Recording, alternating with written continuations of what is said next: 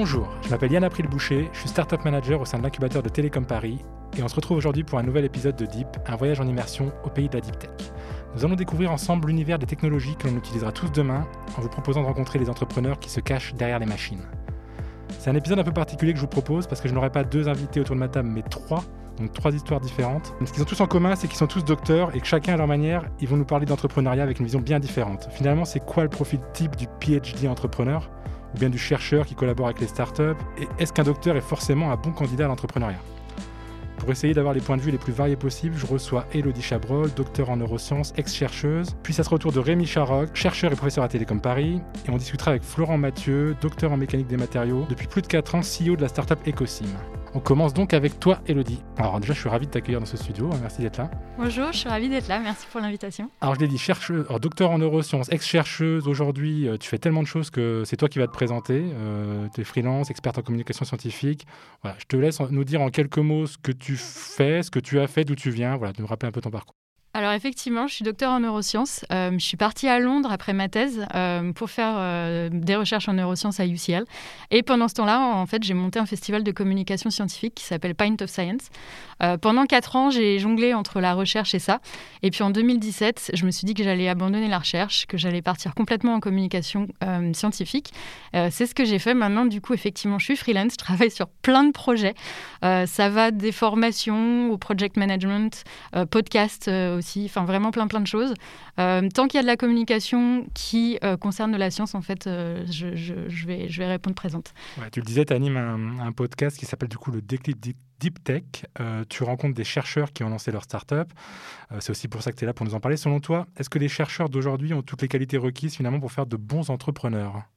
Alors, je pense qu'ils ont des qualités, mais d'après ce que j'ai vu avec tous les profils que qu'on a pu avoir avec le déclic, c'est qu'il faut aussi l'avoir au fond de soi. Il faut vraiment avoir cette envie, il faut vraiment avoir cette passion.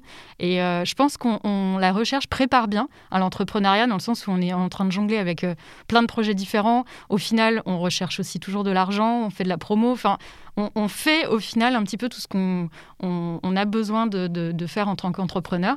Mais je pense qu'il euh, il faut en plus cette passion qui fait que le petit déclic va être là et va lancer l'étincelle. Alors, on essaye un peu de, chercher un peu aussi ces déclics. Euh, ce qu'on a remarqué, nous, c'est qu'en effet, il y a pas mal de parallèles entre différents métiers, celui d'investisseur, d'entrepreneur, de, chercheur. Euh, qu'est-ce qui pousse les gens aujourd'hui à quitter la recherche quand on est chercheur? Alors, il y a plein de choses. Je pense que déjà, c'est euh, le manque de futur vraiment positif, c'est-à-dire le manque de postes, etc. il y a de plus en plus de, docteurs. En France, je crois qu'on est passé de 2012, de 8000 docteurs ou quelque chose comme ça, à, euh, plus de 15 000 en ce moment-là. Euh, donc c'est vraiment énorme, ça a doublé. Euh, ça veut dire que potentiellement tous ces gens-là n'auront pas des postes en recherche. Donc déjà l'avenir n'est pas forcément très certain euh, pour tous les docteurs maintenant. et puis il y a une explosion aussi de tout ce qui est entrepreneuriat. On se rend compte, moi quand j'ai passé ma thèse en, 2009, on nous parlait très très peu de ça. On nous disait non mais toi tu fais une thèse, tu vas faire un postdoc et puis tu auras un poste au CNRS. C'était vraiment tout tracé. Alors que maintenant en thèse on se rend compte que ben, en fait on a énormément de possibilités, dont monter sa start-up ou aller travailler dans une start-up. Euh, donc je pense qu'effectivement, on quitte la recherche parce que le futur n'est pas forcément euh, très très sûr. Et du coup, tu as l'impression qu'on en parle suffisamment là, des, aux docteurs ou aux doctorants, en tout cas, on leur parle suffisamment de, des opportunités qu'ils peuvent avoir dans l'entrepreneuriat? Parce que moi, j'ai l'impression qu'on leur parle pas beaucoup. Alors, en fait, ce qui est marrant, c'est que c'est pas partout pareil. Euh, il y a des endroits, et je pense que ça va dépendre des facs et ça va dépendre aussi des labos. C'est-à-dire que quand on est avec un, chef de labo qui est hyper récalcitrant, euh, qui n'est pas très fan de ça, euh, du coup, on va pas forcément être au courant. des facs aussi qui sont pas forcément très actifs dans l'entrepreneuriat, on va moins en entendre parler. donc je pense qu'effectivement, il y, a, des efforts à faire là-dessus. Il y a des endroits qui sont hyper au courant, il y a d'autres endroits pas du tout. Euh, donc, euh, c'est pas partout pareil, clairement. Et je pense que ça peut encore se développer énormément. C'est le début, là, à mon avis. Hein. Alors, néanmoins, tu disais qu'il y a de plus en plus de chercheurs. Euh, tu trouves que le, job en lui-même de, chercheur de, la recherche, il est plus attractif qu'avant, malgré le manque d'opportunités, s'il y en a de plus en plus, ou c'est juste conjoncturel? Je sais pas exactement si c'est juste que les, les, plus jeunes ont envie. En tout cas, euh, ont envie de faire de la recherche ou euh, si c'est aussi le, fait d'être PhD parce que de plus en plus maintenant le diplôme est reconnu aussi. Par exemple, c'est depuis 2018-2019, il a été inscrit au registre national euh, des compétences professionnelles, ça c'est tout neuf. Avant, on avait un doctorat, c'était pour faire de la recherche. Maintenant, on se rend compte qu'avoir un doctorat, ça te donne plein de compétences qui peuvent servir dans d'autres choses. Donc peut-être aussi qu'il y en a certains, alors peut-être une, petite partie, qui font un doctorat pour effectivement après partir faire autre chose. Toi, personnellement, la, seule raison que tu as fait quitter la recherche, c'est quoi? Comment dire? As-tu une heure et demie? Non, pas vraiment, mais euh, tu, vas, tu, vas, pouvoir le résumer. Alors, je, peux très bien le résumer. En fait, euh, souci au niveau de publication. Euh, j'ai travaillé cinq ans sur un projet de thérapie génique. Et à l'arrivée, ça a bien marché, mais je me suis retrouvée avec euh, plein de monde d'un coup qui voulait être sur ma publication. Euh, comme souvent ça arrive. Et euh, du coup, une publication qui avait plus trop de sens, qui n'a pas été géniale, qui n'a pas été publiée dans un article génial. et surtout, moi, j'ai perdu ma place d'auteur, on va dire, sur, ce papier. donc, ça a un peu cramé ma carrière scientifique. Et je pense qu'en même temps, comme j'avais Pint of Science et j'ai découvert la culture scientifique, je me suis dit qu'en termes d'impact, on était 10 dans mon labo à bosser sur des projets vraiment similaires. Je me suis dit, demain, je m'en vais. C'est la même chose. Mon projet continue, ce sera juste quelqu'un d'autre. Alors que à l'époque, Pint of Science devait se développer dans le monde. On avait que 10 pays, là, on en a 29. Et l'idée, c'était, je me disais, j'aurais beaucoup plus d'impact en partant de la recherche qu'en restant, en fait ça sera un autre type d'impact, mais ça sera un impact pour des carrières de chercheurs un petit peu partout dans le monde. C'est marrant que tu parles d'impact, parce que c'est aussi des, des, notions qui, qui, qui, reviennent souvent dans, dans le choix d'entreprendre chez, chez, nos, chez, nos, intervenants. Euh, bah, peut-être tu peux nous parler un peu de, de, Pint of Science, du coup, et de, ce que vous faites, parce que moi, ça m'intéresse. Ça intéresse, je pense, pas mal de gens qui nous écoutent. Alors, en fait, c'est un festival de vulgarisation scientifique. L'idée, c'est que euh, pendant trois soirs au mois de mai, euh, on a des chercheurs qui viennent dans les bars, ou des chercheurs et des chercheuses, euh, raconter leurs recherches au grand public. Euh, donc il y a un programme, etc. Bien sûr, on sait en avance qui on va voir et ce qu'ils vont nous raconter. ça, ça se passe en simultané dans plein de villes de France. L'année dernière, on avait une soixantaine de villes, mais aussi dans plein de villes du, monde. Et, plein de pays. Donc là, on a 29 pays, en tout, on est autour de 600 villes. Bon, alors avec Covid, bien sûr, on a eu nos plans un petit peu, un petit peu, euh, un petit peu gâché. Mais euh, en tout cas, c'est ça l'idée. Chaque année, normalement, on a de nouveaux pays qui nous rejoignent. Euh, et du coup, pendant ces trois mêmes soirs, partout dans le monde, on a euh, plein, plein de gens qui découvrent des sujets de science, sur tout, en fait, sur toutes les sciences. Pour terminer euh, ta partie, je voudrais faire un lien avec le prochain épisode qu'on va faire, qui est sur l'entrepreneuriat féminin au sens large. Et je voulais avoir un peu ton, ressenti sur la place des femmes dans la science en général, parce que je sais que c'est un sujet qui t'intéresse pour, pour te suivre un peu sur les réseaux. Comment tu t'es sentie en tant que fan, finalement, en tant que femme docteur et chercheuse dans le labo quand tu étais ou maintenant d'ailleurs Alors en fait, en thèse, ça allait. Je crois que j'étais au monde des bisounours parce que j'étais, j'étais plutôt bien protégée, donc j'ai, j'ai pas senti la différence. Mais par contre, en postdoc, et c'est une des raisons pour lesquelles je suis partie, euh, en postdoc, typiquement, je sentais clairement qu'il euh, y avait une influence masculine autour de moi et que euh, c'était très très dominé par, euh, par euh, en gros tous les hommes du labo. Et euh, c'était rigolo parce que j'étais celle qui allait apprendre à tout le monde comment utiliser la technique. par contre, je donnais jamais de séminaire, on me proposait jamais de le faire. Enfin, tu vois. donc malheureusement, j'ai souffert de ça et je suis un peu partie aussi à cause de ça parce que dans cette bataille pour le pour le, le, nom d'auteur sur le papier, en fait, c'était que des hommes autour de moi. Et je me suis retrouvée à avoir mon étudiant en thèse qui est passé devant moi. Donc, c'est un peu l'ultime trahison. Euh, et mon chef a décidé que, bah, comme il a eu le courage de demander, euh, il méritait bien d'être devant. En anglais, c'était he had the balls, tu vois. donc euh, voilà. Donc du coup, je suis un peu partie aussi à cause de ça. Et, clairement, notre labo, c'était un, labo hyper dominé par voilà masculin. C'était un, gros gros labo masculin dominé par les hommes. Mais par contre, j'en ai vu d'autres pendant que j'étais en thèse et pendant que j'étais en postdoc, qui étaient super avec des chefs géniaux qui faisaient vraiment aucune différence. Et, ça, c'est bien. Donc, c'est pas partout pareil. Euh, je pense que la culture est en train de changer, mais il y a encore des, des, des, chefs qui considèrent que euh, bah, les femmes, elles sont là pour expliquer les trucs, pour euh, apprendre les technos aux autres, pour prendre les notes pendant les meetings. Tu vois, ça, on l'a entendu pas mal quand j'étais en postdoc, mais elles ne sont pas nécessairement là pour avoir un poste. Quoi. Je te remercie beaucoup. Ça fait un peu le lien avec notre épisode d'après. On se retrouve tout à l'heure pour une petite dernière question bonus et je vais me tourner vers Rémi, qui lui est encore dans le milieu académique. Je le disais tout à l'heure, chercheur, professeur à Télécom Paris. Alors, idem, Rémi, merci d'être avec nous. Merci pour l'invitation. Tu vas te présenter un petit peu, en nous parler de, de, de, ce que tu fais, tes travaux de recherche, d'où tu viens, ce que tu fais aujourd'hui. Alors, donc, euh, comme Elodie, j'ai fait ma thèse euh, dans les années 2009-2010 euh, à Toulouse, au LAS. Donc, c'est une unité propre de recherche publique. Et je vais, pas mal insister sur ce point, justement, sur la recherche publique, parce que je pense qu'il y a une dualité entre recherche publique et recherche privée innovation. Et j'ai continué à Bordeaux, euh, au Labri, et ensuite à l'école des mines de Nantes. Tout ça, c'était des post-docs, hein, comme tu connais bien, Elodie. Et puis par la suite, j'ai eu un poste, pour le coup, à Télécom Paris, que voilà, je suis donc maître de conf depuis 2012 à Télécom Paris. Alors mes sujets de recherche, c'est sur, c'est en informatique, c'est sur les systèmes répartis, large échelle. Euh, qui s'auto-optimisent, qui s'auto-protègent quand ils sont attaqués, euh, euh, qui s'auto-déploient, qui se mettent à jour tout seuls, bref, qui s'administrent sans l'intervention d'humains, de manière automatique et intelligente, on va dire. Et depuis deux ans, un peu plus maintenant, j'ai changé de thématique de recherche et je fais maintenant de l'éducation en utilisant ces systèmes large échelle.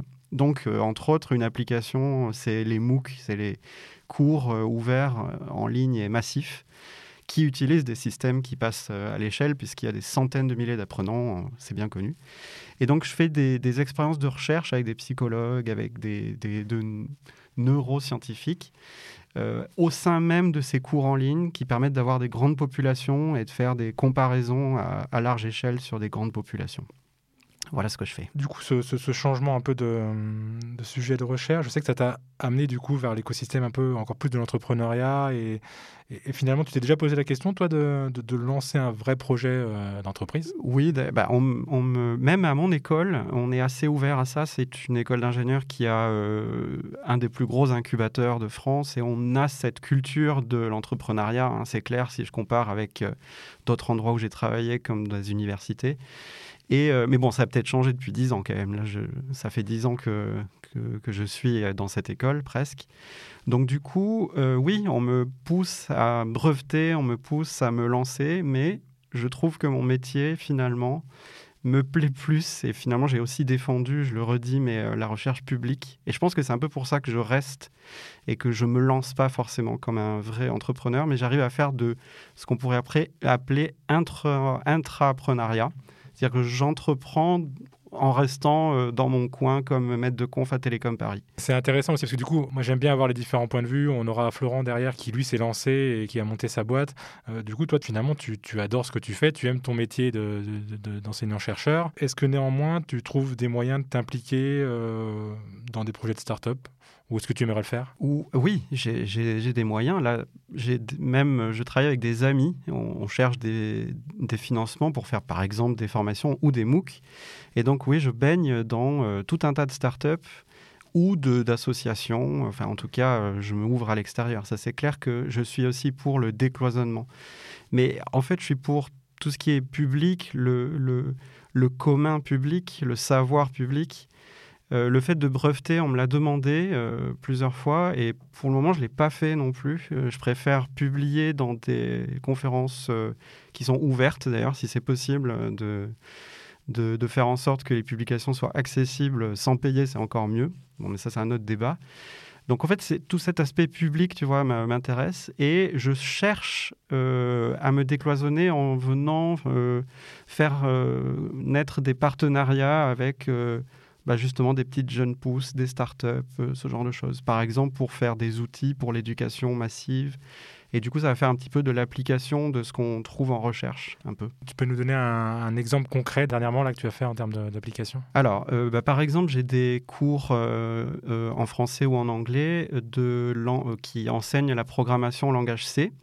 Et donc, il y a tout un tas d'outillages qui fait que, par exemple, en 2016, on a gagné le, le prix en France, en tout cas, du MOOC le plus innovant, parce qu'on a injecté des innovations euh, qui, par exemple, te donnent un, feedback automatisé. Parce que quand tu as 50 000 étudiants, tu peux pas, même avec une petite équipe de 10 euh, enseignants et étudiants, tu peux pas suivre ce qui se passe avec 50 000 euh, étudiants.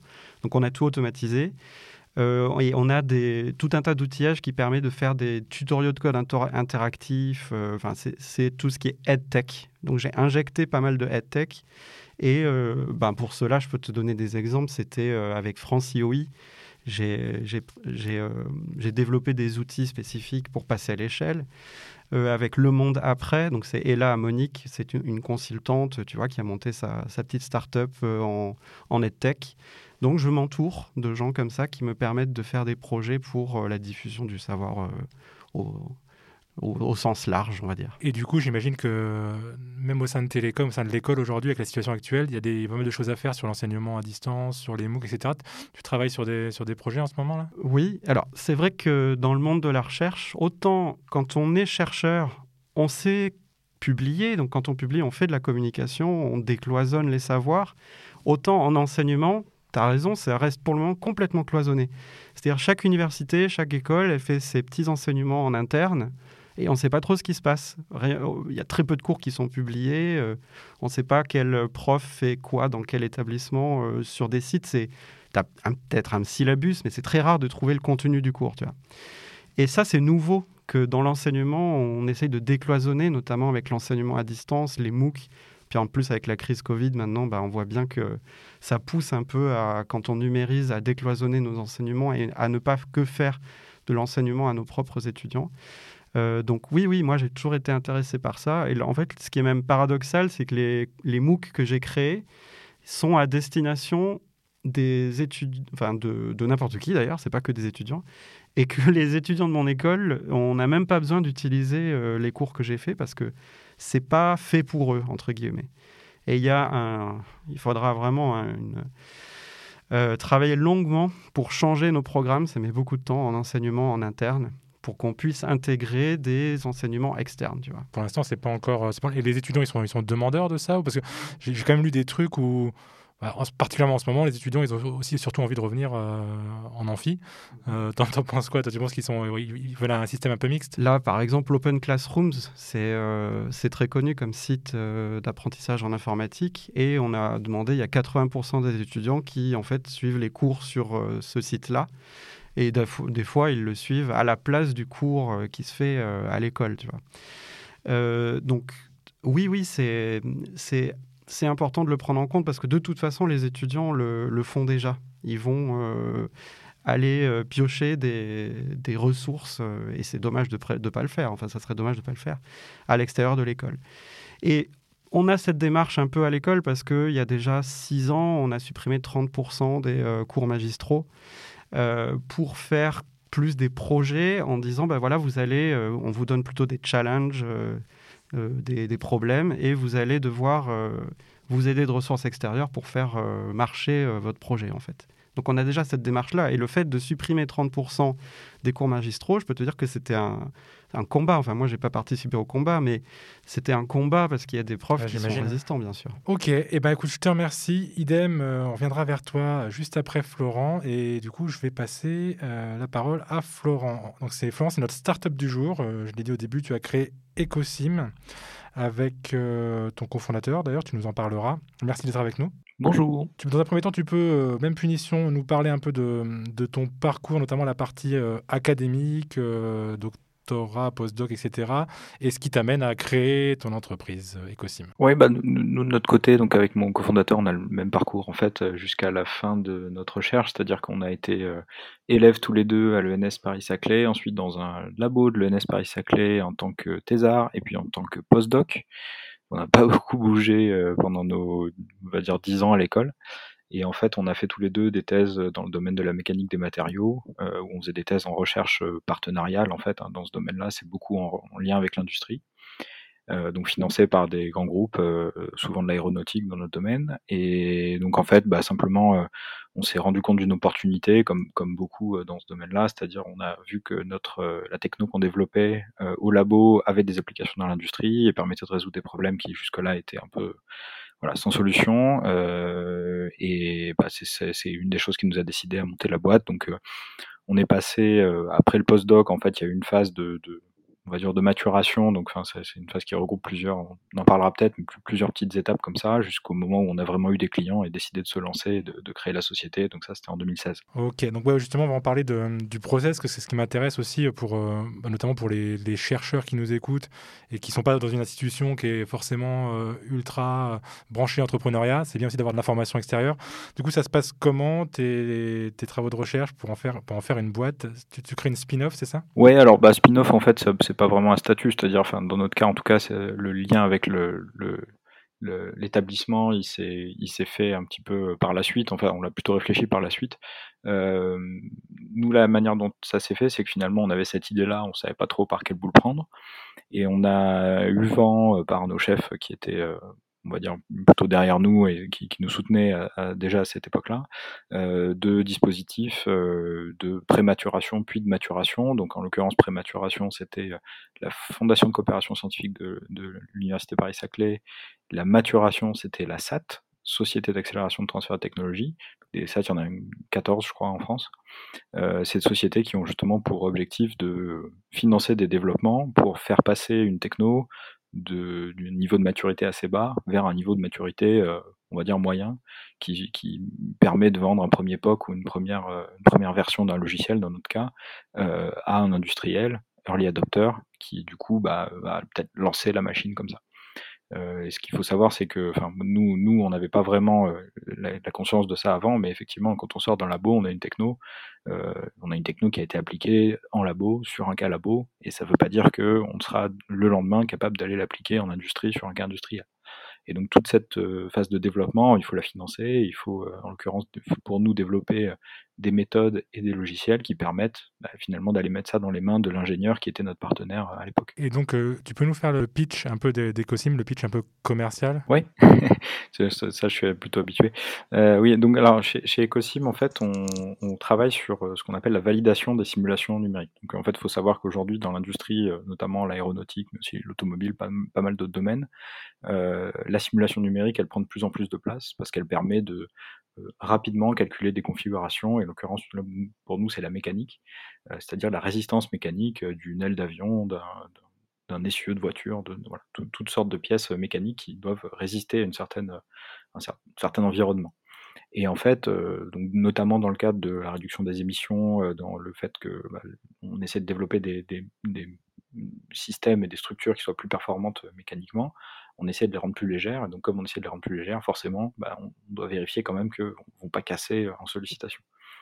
Et donc, cette simulation, elle aide à faire ça de manière beaucoup plus rapide. Par contre, ça reste de la simulation. Il faut bien avoir conscience que c'est un modèle virtuel euh, qui n'a de réalité que quand euh, on peut le confronter à des résultats physiques. Donc ça, c'est bon, c'est la base de l'expérimentation, c'est de dire, euh, on va vérifier le modèle et s'assurer qu'on n'a pas dit n'importe quoi, et ensuite on peut utiliser le modèle de manière plus, plus, plus étendue.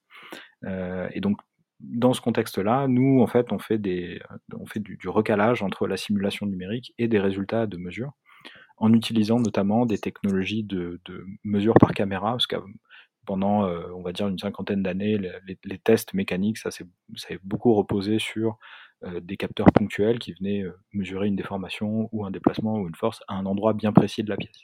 Et ça, ça apporte pas assez d'informations pour recaler un grand, grand nombre de simulations. C'est, pas forcément assez de, d'informations de, mesure.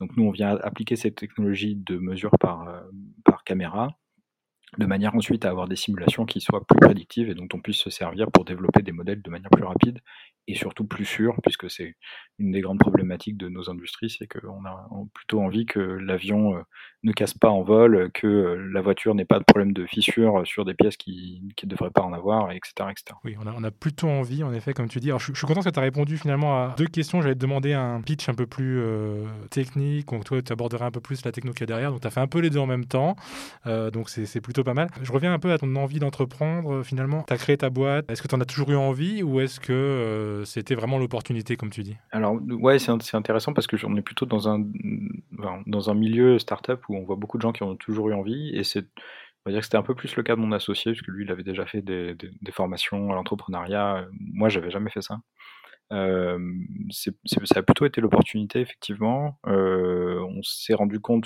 d'une part, l'opportunité d'appliquer cette techno-là, parce qu'on avait des partenaires industriels qui nous disaient oui, on aurait besoin de ça, on aurait besoin d'un logiciel qui, qui, puisse nous permettre de le faire nous-mêmes et pas d'aller voir le labo à chaque fois. Ça, c'est le premier élément qui, est, qui était, on va dire, une amorce, mais c'était intéressant.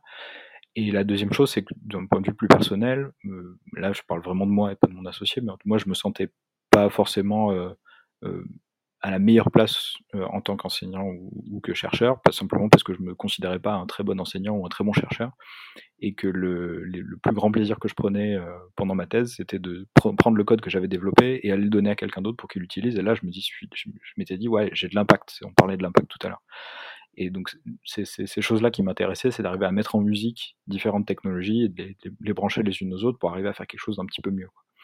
Et finalement, bah, c'est exactement ce qu'on fait chez Ecosim. On arrive à prendre des briques technologiques et à désassembler dans un logiciel pour donner la capacité à l'industriel de, vraiment faire. Quoi. donc finalement, bah, quand j'y repense en thèse, j'essayais déjà de faire un petit peu ça. Donc finalement, voilà, ça, ça s'est fait comme ça. Mais finalement, le fait de le statut chef d'entreprise ou le fait de euh, gérer une équipe, etc. Je, m'y mets avec plaisir et c'est chouette de le faire, mais par contre, c'était pas ça le but à la base. C'est pas comme ça que je le voyais en tout cas. Ouais, c'était pas ta, c'était pas ta vocation. Par contre, euh, tu as, comme comme Elodie ou comme d'autres créé, enfin en tout cas sorti, sorti de la recherche pour pour avoir de l'impact. Donc c'est assez intéressant. En tout cas avoir plus d'impact. Aujourd'hui, tu te sens légitime dans ta posture de, de CEO. Tu t'es formé, tu as, as, suivi des, des, ateliers, des choses qu'en effet c'est pas naturel forcément de devenir PDG, enfin dirigeant d'entreprise, de recruter des gens, de, de diriger des gens. Je pense qu'il y a une, il y a un, goût ou un attrait, mais effectivement, on peut pas tout savoir. Enfin, c'est comme dans n'importe quelle discipline, finalement, on peut apprendre. En, ça, effectivement, euh, je, rejoins Elodie euh, quand elle dit que les chercheurs ont des qualités qui permettent de, de s'y mettre, quoi. En tout cas, le fait d'être dans un environnement nouveau et de se dire bon bah, j'admets mon incompétence. Maintenant, je vais essayer d'être un petit peu plus compétent euh, et donc se former, notamment via les ateliers qu'on a eu à, l'incubateur à Télécom Paritech, mais aussi on a fait un programme qui s'appelle euh, Challenge Plus à HEC, qui nous a vraiment euh, ouvert les yeux sur plein de problématiques qu'on connaissait pas et donc donné envie, enfin plutôt l'aspect technique, mais aussi il y avait des formations sur l'aspect plus humain de la chose. Et donc, euh, bah, on s'y intéresse et comme on se rend compte des problèmes et qu'on a cette formation-là qui est en face pour répondre à, ce problème-là, forcément, petit à petit, bah, on espère en tout cas, on essaye, on devient meilleur, euh, que ce soit en communication, en RH, en compta, enfin plein de choses qu'évidemment on ne connaissait pas avant. Mais euh, bon, disons que ça s'est fait assez progressivement et j'ai pas ressenti de, de, de grosses difficultés majeures, si ce n'est bah, évidemment des petits problèmes qui arrivent petit à petit, mais ça c'est la vie d'une boîte, j'imagine. Je te remercie beaucoup pour tous ces, détails et, cette aventure que tu nous as racontée. Euh, c'est la, question bonus que j'ai posée à tous les trois, donc on va, on va pouvoir passer les micros. Pour cet épisode, j'ai un peu changé la question. Je vais vous laisser me parler soit d'une techno euh, qui vous passionne, un truc qui, qui, vous pensez va révolutionner le futur ou, même le présent, soit d'une techno qui vous fait un peu peur, quelque chose euh, que vous maîtrisez pas et c'est un peu bizarre, quoi.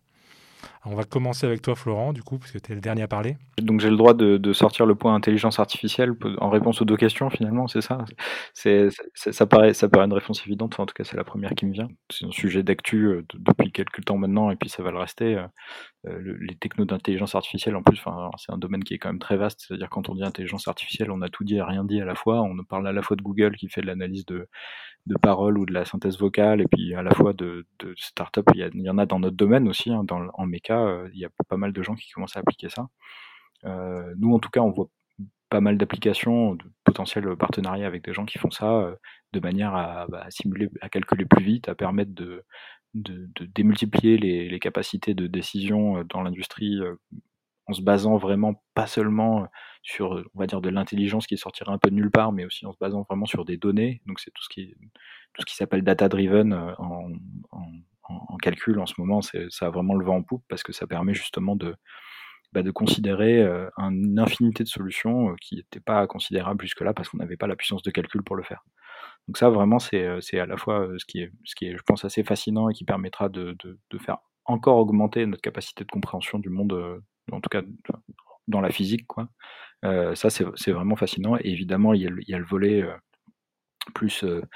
Euh, c'est aussi très très effrayant parce qu'il y a, bon, je pense qu'on on a on est beaucoup à avoir vu ce documentaire derrière nos écrans de fumée sur, sur la manière dont l'intelligence artificielle sert aussi à faire du traitement de, sur les données personnelles, etc., bah, ça c'est le, volet un petit peu moins sympa et, qui fait un peu peur. Je te remercie. On va passer la parole à Rémi, si tu veux bien. J'espère qu'il n'a pas ta, ta, réponse, parce qu'on a souvent cette réponse. Ah oui, sur, sur l'IA, euh, alors je suis d'accord que ça veut tout dire et rien dire à la fois. Euh, mais non, mais je partage ta, fascination. Moi, j'aimerais bien avoir une voiture. Ça n'a rien à voir, mais une voiture qui se conduit toute seule ou qui me conduit euh, d'un point A à un point B tout seul. Je, trouve ça fascinant, tu vois. Même si je suis pas expert dans le domaine, mais j'imagine qu'il y a des algorithmes de l'IA euh, et ça fait tellement longtemps qu'on en parle que j'aimerais que ça devienne réalité. Et en même temps, ça me fait peur parce que ça veut dire, comme pour nos données de santé qui sont traitées par Microsoft, je trouve ça complètement scandaleux je me dis, voilà, peut-être qu'il va y avoir des, des, sortes de GAFAM qui vont finalement savoir tout ce qu'on fait et il suffit que malencontreusement quelqu'un clique sur un bouton et que les données fuitent vers des, euh, euh, vers des agences euh, ou des assurances ou je ne sais quoi et c'est foutu quoi. Enfin, je veux dire là après tu, tu seras coincé, on pourra t'interdire comme en Chine de faire ce que tu veux, d'être libre. Donc ça vraiment ça me fait peur. Mais en fait, je suis quand même plus passionné par euh, l'éducation. C'est un peu pour ça que, que ça fait deux ans que j'ai changé de domaine de recherche. Et je me dis, mais est-ce qu'on ne pourrait pas utiliser l'IA pour euh, faciliter justement euh, la, tâche des enseignants-chercheurs ou des enseignants tout court dans tous les domaines, en fait, ou des formateurs aussi, pour adapter ce qu'ils disent, leur discours, les activités, les interactions entre les élèves, le prof, entre les élèves eux-mêmes, tout ça mélangé à de l'IA, tu vois, j'ai envie de faire prendre un shaker, tu shakes le tout, et qu'est-ce qu'on peut en tirer comme EdTech qui fait que euh, on augmente le savoir global, on augmente euh, les compétences euh, globales de tous les humains en fait. En fait, c'est un petit peu ça l'idée, voilà. Ok, bah écoute, super intéressant, merci. Et on finit avec Elodie, même même question. Alors moi, je vais un peu sortir sortir du lot. Est-ce que j'ai le droit de répondre avec une biotechno? Ah bah évidemment, oui. Parce que étant biologiste, tu vois, Moi, j'avais envie de dire plutôt les thérapies géniques. Euh, alors après, on peut, alors on peut voir le côté un peu euh, effrayant avec toutes les manipulations génétiques, pas juste les thérapies. Euh, donc bon, il y a le côté effrayant, mais il y a le côté plein d'espoir. alors forcément, j'ai bossé dessus, je trouve ça génial, je trouve ça passionnant, et c'est en plein développement en ce moment. C'est-à-dire qu'il y a plein de précliniques, il y a le clinique qui commence, etc. Et je me dis que dans les dix prochaines années, il y en a pas mal qui vont, à mon avis, sortir et qui vont être utilisés. et ça, c'est un énorme espoir pour plein de maladies. Euh, que ce soit les maladies neuro, des cancers, enfin vraiment plein de trucs. Donc ça, c'est ma techno et c'est le point positif. Mais tu as raison, c'est aussi bien de sortir du, numérique et de l'intelligence artificielle, hein, parce qu'on en entend beaucoup parler. En tout cas, merci infiniment à vous trois euh, d'avoir partagé vos expériences avec nous. On aura envie d'en entendre encore plus, mais ça serait vraiment trop long. Euh, on sait depuis un certain temps maintenant que l'univers des startups et celui de la recherche ont souvent été liés, souvent par le biais de collaboration, d'intégration de travaux de recherche dans les projets d'innovation d'expertise apportée par les chercheurs, mais on sent un vrai mouvement de fond ces dernières années à vouloir faire de plus en plus de chercheurs entrepreneurs. C'est tant mieux, nous on adore ça, on pense que nos chercheurs ont toutes les cartes en main pour créer les belles histoires entrepreneuriales de demain, et on vous invite d'ailleurs à en découvrir certaines dans le podcast d'Elodie dont on a parlé plus tôt, on vous mettra le lien dans l'épisode, et je vous dis à très vite pour le prochain épisode de Deep.